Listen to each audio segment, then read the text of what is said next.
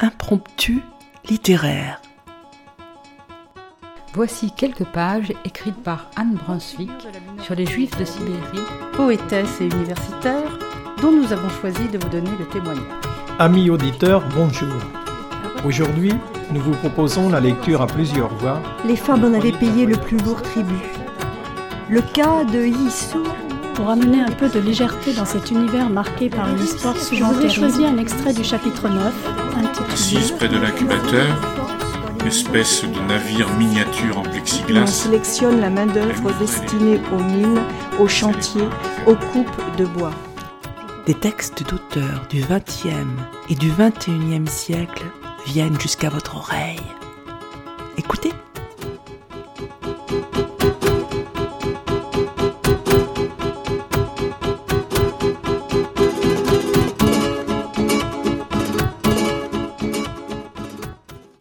Chers auditeurs, bonjour.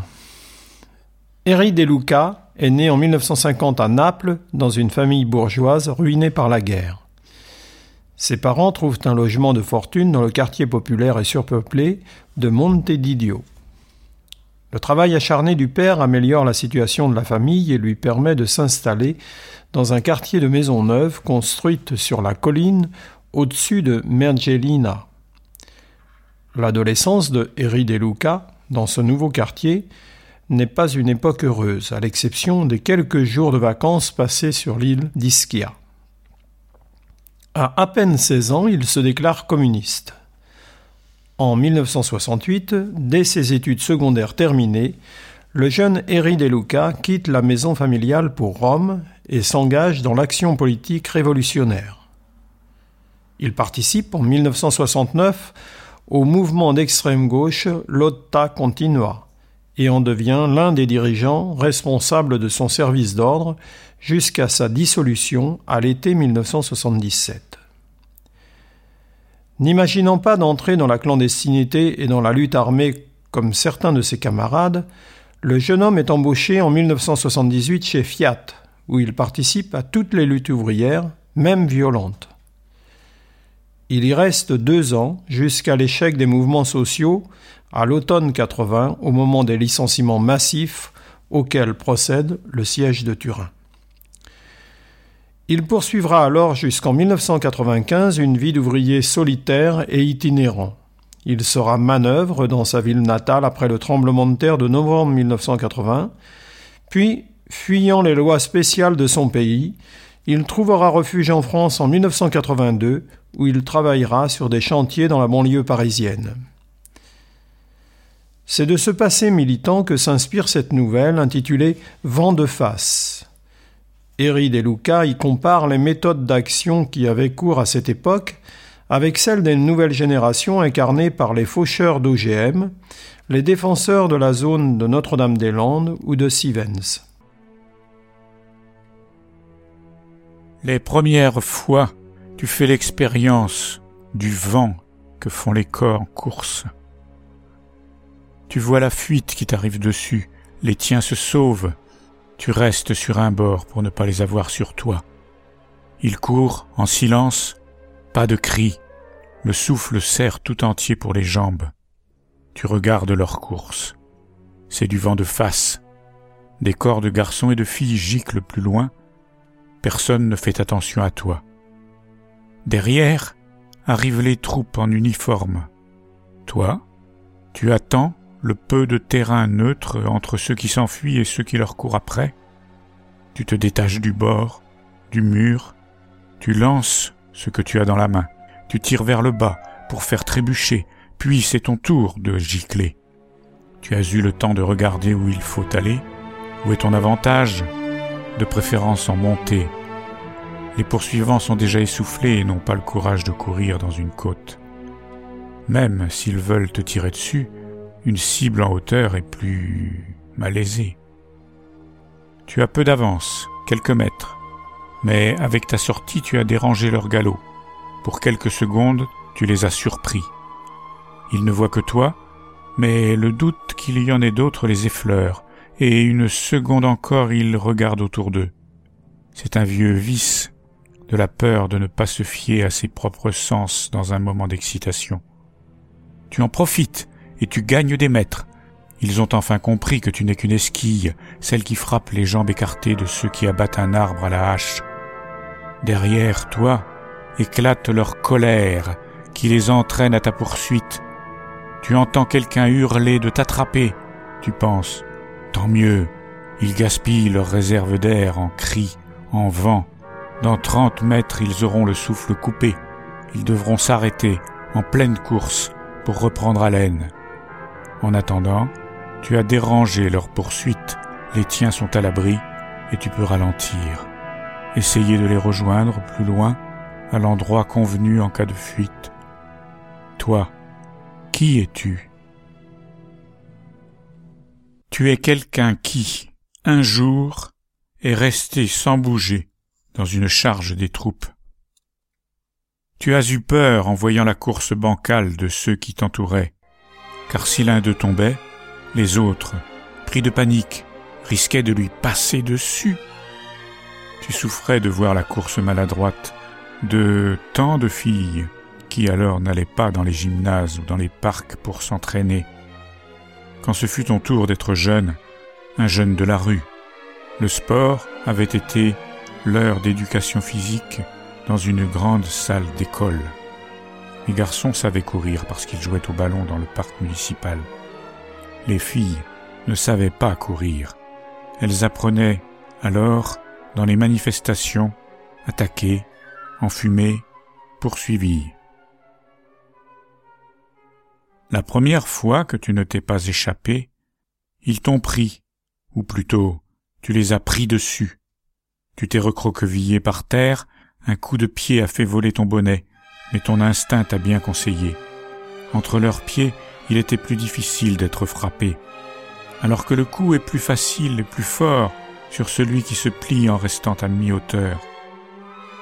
Ils se défoulent sur toi, puis l'un d'eux te pousse vers l'arrière, tu reçois encore des coups, un autre plus dur te fait de nouveau tomber.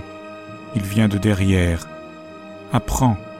Oui, ainsi tu apprends qu'une fois arrêté, quand tu t'es rendu, tu n'es pas à l'abri.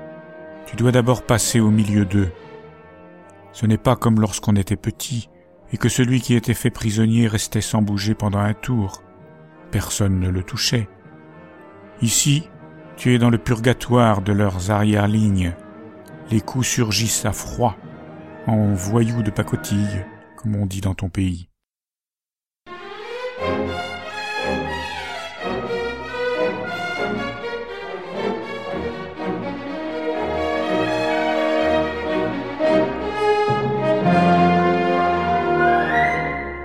Ainsi, la première fois, tu t'es fait prendre, mieux qu'un poulet, qui lui du moins tente de glisser entre les jambes. Rien. Tu les as attendus, la tête vide, uniquement parce que tu ne voulais pas t'en aller. Poussé à l'intérieur d'un fourgon, tu es surpris de ne pas être seul. Près de toi, dans la maigre lumière, il y en a un autre, à peine mieux habillé que toi, sans trace de sang sur le visage ni sur les vêtements. Il demande comment tu vas, si tu es conscient, si tu sais compter, il cherche à savoir si tu n'as que des dégâts extérieurs et pas dans le crâne. Il dit que c'est dur, une tête, pas si facile à casser, mais appelé, oui. Il regarde ton trou, écartant le mouchoir que tu tiens dessus. Dit qu'elle sera comme neuve avec quelques points. Ils l'ont pris. Pourtant, il est resté debout. Il a évité des coups ils n'ont pas réussi à le faire tomber par terre. Ils l'ont porté sous les bras comme un poids mort jusqu'au fourgon. Ainsi, ils avaient les mains occupées. Ça lui est déjà arrivé. Il demande pourquoi tu ne t'es pas échappé. Tu ne le sais pas. Mais oui, tu le sais. Mais tu ne veux pas dire que tout à coup tu as eu honte de fuir, une honte plus forte que la peur. Si tu pouvais le dire dans ton dialecte, Messo miso squorno e fui. J'ai eu honte de fuir. Ce serait précis. Mais en italien ça fait bizarre, l'intimité d'une honte. Alors tu appuies plus fort le mouchoir sur le trou et tu te tais. Maintenant tu le sais. Mais alors, non.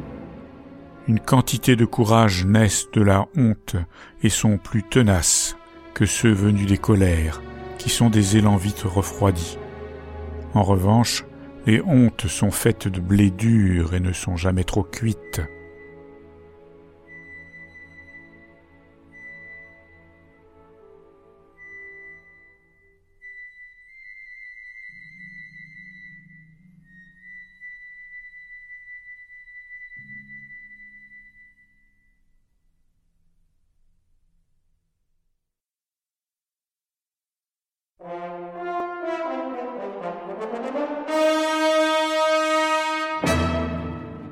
Entre-temps, ils ouvrent et en lancent un autre dedans qui reste par terre, sans bouger.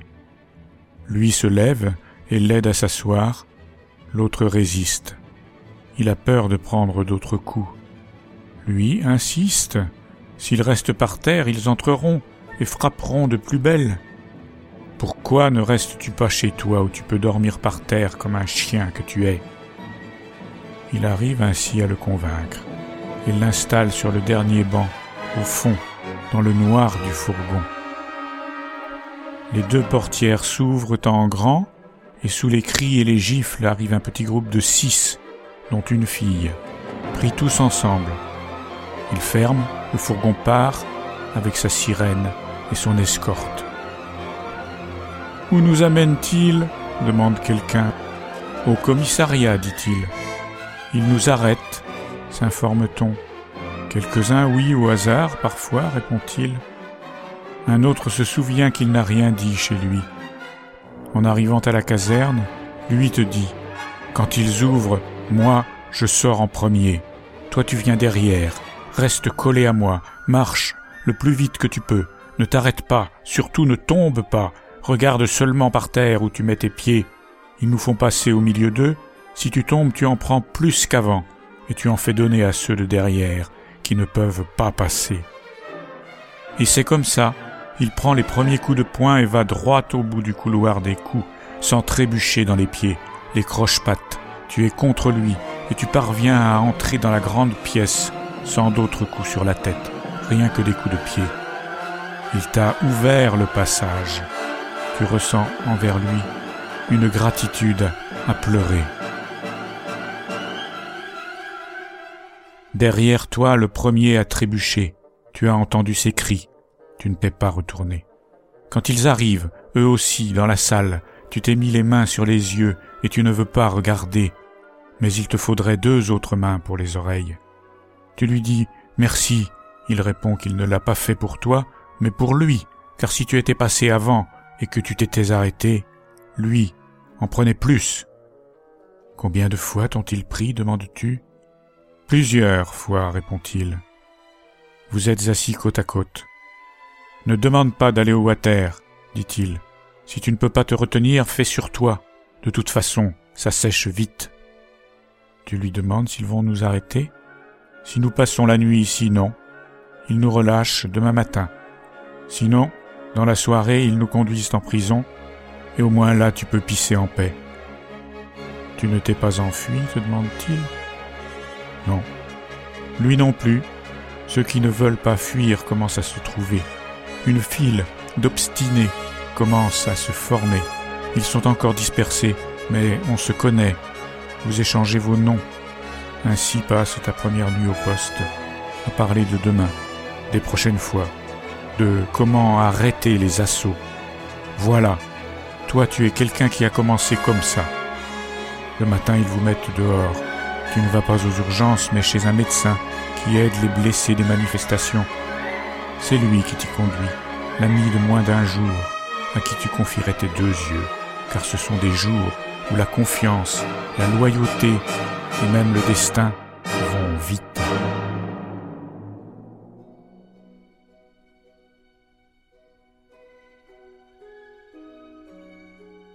Dans les réunions, beaucoup en connaissent beaucoup. On parle de ne pas se laisser envoyer les quatre fers en l'air, de préparer des défenses avec ceux qui se sentent capables de serrer un rang. Le plus clairvoyant d'entre nous dit qu'il n'y a pas de différence entre violence d'agression et violence de défense. qu'une barricade est violence pure, une pierre et une bouteille d'essence aussi. Il dit que toute la différence est entre violence d'État et violence du peuple. L'une est abus de pouvoir, l'autre non. Et puis, il dit qu'il faut s'enlever de la tête les mots exotiques venus des autres continents, par exemple, guérilla, qui veut dire petite guerre. Chez nous, dit-il, on fait une bataille de rue pour pouvoir rester dans la rue, même contre les interdictions, pour ne pas se laisser disperser, pour ne pas se faire arrêter. Ce n'est pas une guerre, la nôtre, ni petite, ni grande. C'est un adroit vol à la tire de quelques heures de manifestation. Nous ne libérons pas des territoires, nous prenons seulement la liberté d'être contre tous les pouvoirs constitués. Cela paraît peu à certains. Et la révolution? Elle vient, si elle vient, au bout de nombreuses journées de démocratie volée. Celui qui a étudié le latin, dit-il, sait comment la règle de la consecutio temporum court après les verbes, comment elle enchaîne les phrases l'une après l'autre avec une suite de verbes. Telle est la révolution, une subordonnée pour nous aujourd'hui. Mais il nous incombe d'agir comme si nous l'avions à l'ordre du jour et d'être au monde en révolutionnaire, non pas pour la révolution, mais pour la plus élémentaire forme de la démocratie qui est le droit de manifester. Trouver des logements où puissent vivre ceux des nôtres qui sont en fuite, des avocats qui défendent au tribunal les raisons politiques de nos mouvements mis en accusation, des médecins qui soignent les blessés hors de l'hôpital.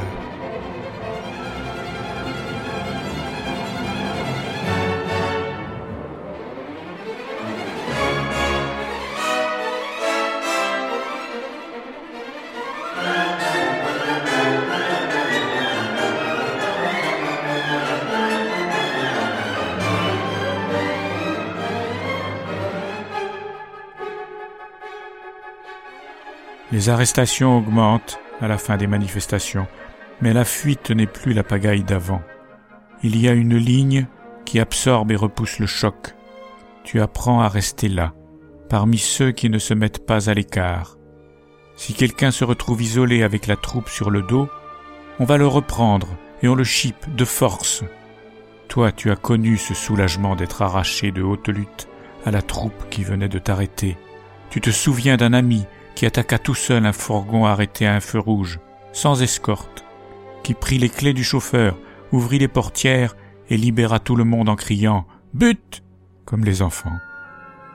En même temps, tu t'apercevais que les troupes en uniforme préféraient s'attaquer à des personnes isolées, non pas à toute la ligne.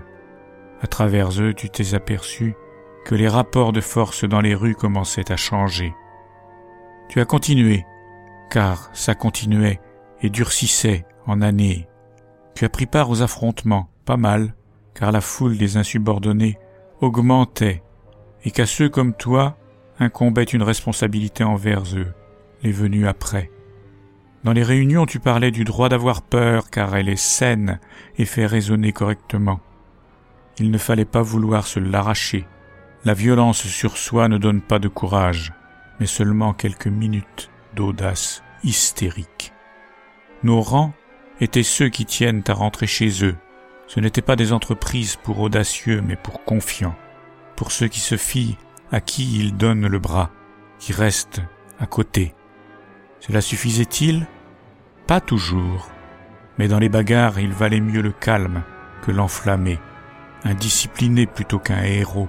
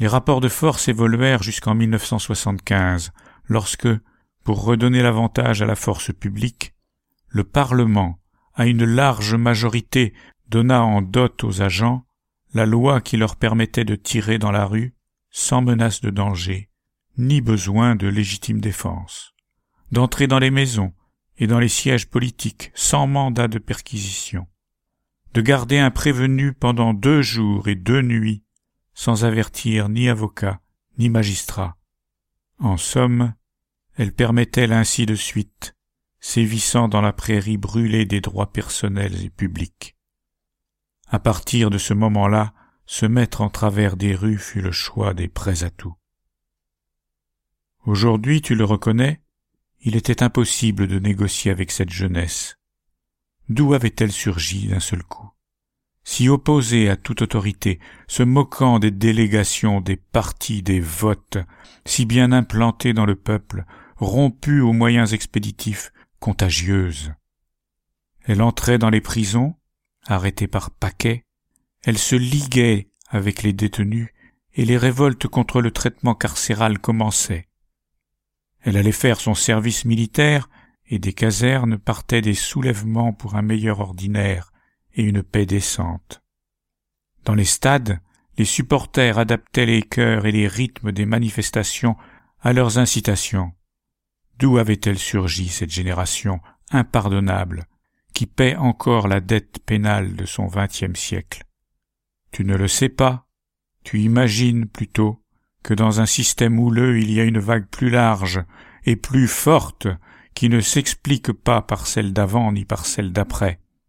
Tu imagines donc que tôt ou tard les générations reviennent.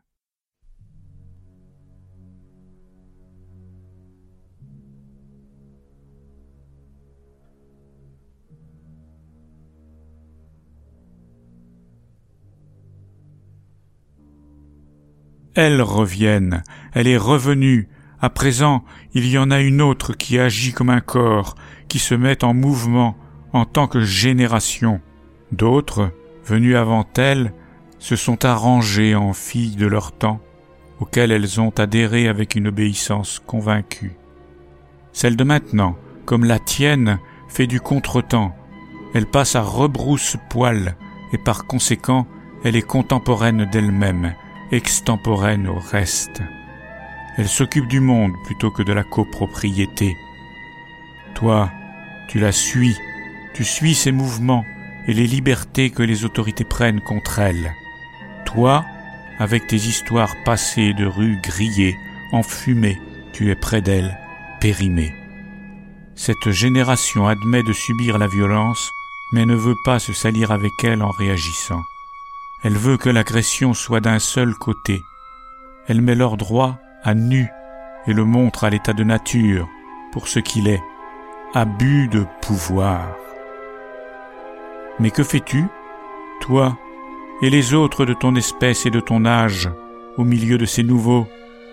Tu fais peu et rien qui puisse leur servir, mais tu y es quand même, rappelé dans la rue en juillet 2001 par le rouge de Gênes, de la place à l'Imonda, de la nuit à l'école de Diaz, du reste à la caserne Bolzaneto, par le rouge répandu exprès qui, par des chemins mystérieux, remonte à tes artères et t'appartient.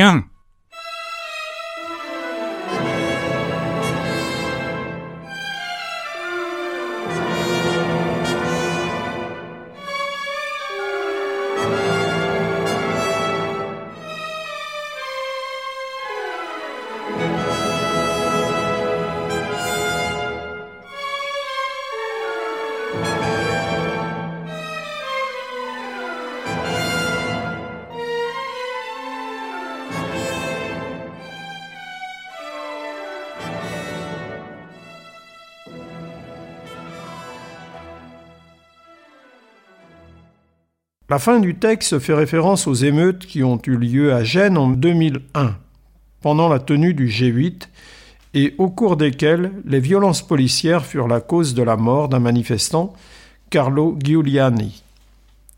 Le samedi 21, la grande manifestation unitaire rassemblant 300 000 personnes finit en bataille rangée avec la police et les plus radicaux des manifestants.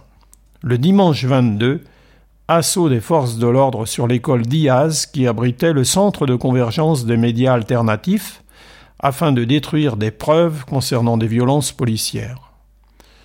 307 manifestants qui dormaient à l'école Diaz sont battus, arrêtés, puis séquestrés pendant trois jours par des policiers et des carabiniers à la caserne de Bolzaneto et y subissent de nombreux sévices, violences et humiliations.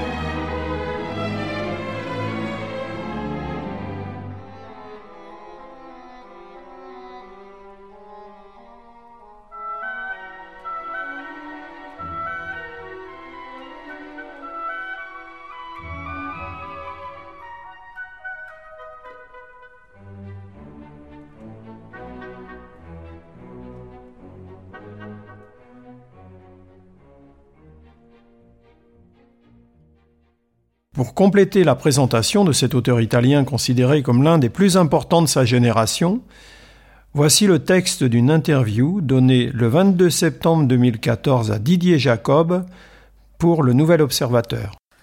Le XXe siècle a été celui des révolutions. Je me suis trouvé faire partie de la dernière génération révolutionnaire du XXe siècle. Ce n'était pas mon choix. J'aurais pu choisir de déserter, mais je pense avoir fait ce que j'avais à faire. Je suis passionné par Don Quichotte, j'éprouve un sentiment d'identification avec le cheval. Rocinante est chevauché par Quichotte, qui l'emmène vers telle ou telle bataille. J'ai été de la même façon chevauché par un Quichotte révolutionnaire, qui m'a amené à me battre un peu partout. Est-ce la fin des illusions? Prenons au sérieux, littéralement, le mot illusion. En latin, ça veut dire entrer dans le jeu. On y entre volontairement, mais on en sort aussi volontairement. La désillusion n'a donc rien de terrible. On décide de faire quelque chose, on le fait, et après on passe à autre chose. La révolution, c'est terminé. Ça s'est terminé avec nous. Nous avons fermé la porte. Mais je ne suis pas quelqu'un de nostalgique, de loyal, oui, oui. Si le jeune homme que j'ai été me rencontrait aujourd'hui, hum, il me serrerait la main. Euh, faut-il abattre le libéralisme? La critique du libéralisme ne m'intéresse pas. Je suis plus curieux de voir ce qui se passe en Afrique, au Brésil, en Argentine. Que fait la jeunesse du monde? Qu'est-ce qui se passe dans le vrai monde, dans cette sorte de Suisse qui est devenue l'Europe, cette Suisse délabrée? Et pourquoi l'écriture? J'ai écrit mon premier récit à 11 ans. C'était un récit sur un poisson. À l'école, j'étudiais le latin et les fables de Phèdre. Je n'aimais pas sa manière de mettre en scène des animaux qui pensent comme nous. J'étais euh, critique je connaissais les poissons puisque je passais mes étés sur un bateau de pêche. À Naples, il n'y avait pas de poissons, que des rats et des pigeons. Ce n'était pas intéressant pour moi. Mais dans l'île d'Ischia, où je passais mes étés, c'était différent, puis ça a continué. L'écriture m'a tenu compagnie. C'était le contraire du travail. Le travail, pour moi, ça a été pendant une vingtaine d'années ma vie d'ouvrier. L'écriture était un petit temps de fête dans une journée de travail, un contrepoids, comme une espèce de justification pour moi. Je n'avais pas complètement gaspillé ma journée si j'avais écrit quelques lignes. Un contretemps. Il faut dire que j'écris facilement. Je ne suis pas comme Flaubert, je, je ne suis pas l'employé de mon écriture. Donc je pouvais m'y mettre après le travail. Je ne pourrais pas écrire si je ne m'amusais pas. Je suis heureux quand j'écris. Et la poésie? Pour moi, la prose, c'est comme aller à pied. On marche, on sait où on met les syllabes et les accents. La poésie, c'est aller à cheval. La prose, pour moi qui suis un marcheur, est l'outil idéal. Et le yiddish? J'ai l'impression d'avoir une immense bibliothèque à ma seule disposition. C'est une littérature presque inconnue, pas traduite. C'est comme si j'étais dans un jardin privé. C'est pour moi une activité quotidienne, presque physique, de pratiquer cette langue. La divinité crée le monde à travers ses mots, le dire est sa manifestation physique. Ces mots font advenir la création. C'est l'Everest de la parole. C'est ce qui me fascine dans l'ancien hébreu, cette valeur exagérée accordée aux mots. La dernière traduction que j'ai faite, c'était le livre d'Esther.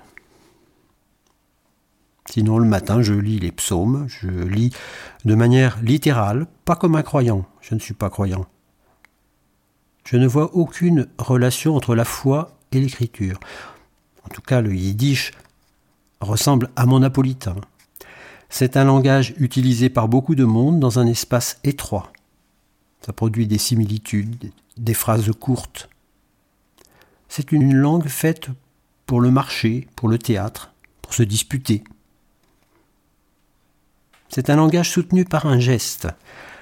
Le yiddish gesticule comme le napolitain. Le geste aide à la transmission dans le vacarme. Ce sont des langues adaptées à une communication courte et essentielle. Et comment faites-vous pour écrire? J'écris sur des cahiers. Je tape avec deux doigts sur mon ordinateur quand le texte est prêt, que je dois l'envoyer à mon éditeur. Je n'écris jamais longtemps, le matin, très tôt. L'hiver, c'est encore mieux parce qu'à 4 heures et demie ou 5 heures, il n'y a pas de lumière. Deux ou trois pages et ça suffit pour la journée. C'est l'affaire d'une demi-heure.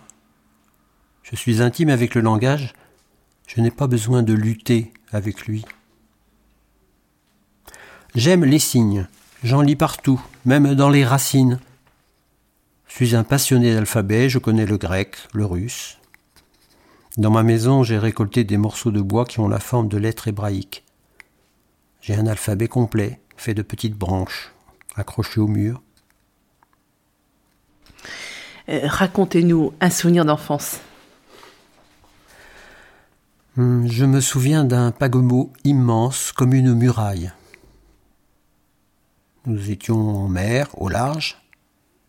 C'était un moment délicat, dangereux. Il passait souvent. Quand les pêcheurs voyaient entrer le bateau dans le canal, ils tiraient les bateaux le plus haut possible à cause des vagues qui arrivaient, énormes. Ce n'était pas la route habituelle. Le bateau se détournait pour montrer l'île aux passagers en passant tout près. Que vous reste-t-il de Naples? Ça fait 18 ans que je n'y habite plus. Je continue d'y aller régulièrement, mais ce n'est pas la même ville. Le- la Naples de mon enfance, je l'ai dans ma tête. Mais pas seulement le lieu, les personnes aussi, les absents. Quand j'écris, c'est comme si je pouvais à nouveau être avec eux. C'est une manière de prolonger le souvenir. Et comment se passe votre journée? L'autre jour, je me suis levé tôt. J'ai fait mes lectures, j'ai écrit un peu, je suis sorti. Faisait très beau. Et j'ai passé les arbres à la chaux pour éliminer les parasites. J'ai fait ça toute la journée. Il y a toujours quelque chose à faire à la campagne. Même si je n'ai pas d'animaux, j'ai des chats que je nourris. Et qui sont vos maîtres? Je relis Babel. C'est magnifique. J'aime beaucoup la poésie russe du XXe siècle. Marina Tsvetaeva. J'ai la chance de pouvoir lire en russe. Babel est difficile pour moi. Dostoïevski, Tolstoï ou Tchekhov sont plus faciles. Cervantes est mon préféré. les livres sont des rencontres, on ne peut pas les recommander aux autres. C'est comme ça que j'ai rencontré la Bible. Mais lire la Bible sur recommandation, bon, ça n'aurait pas de sens. Mais où se trouve votre bureau? Je n'ai pas de bureau, j'écris sur mes genoux.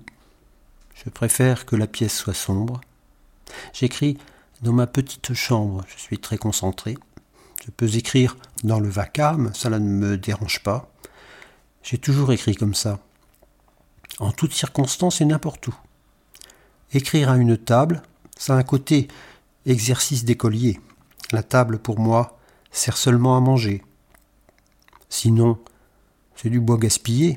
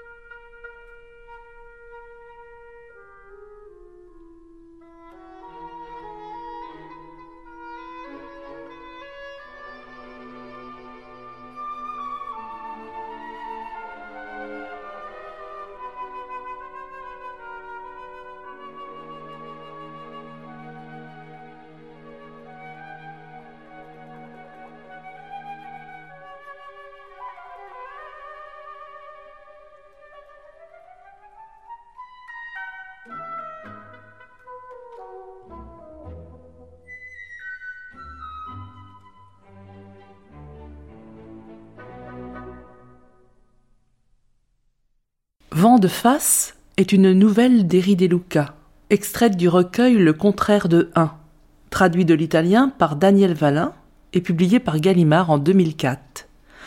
La musique qui accompagne la lecture est le concerto pour orchestre de Béla Bartok. Le texte a été lu par Yvan, Philippe, Dominique et Anne. À bientôt.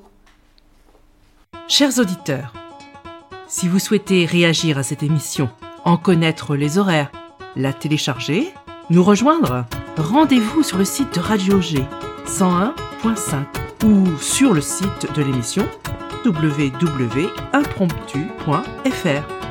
Vous nous y retrouverez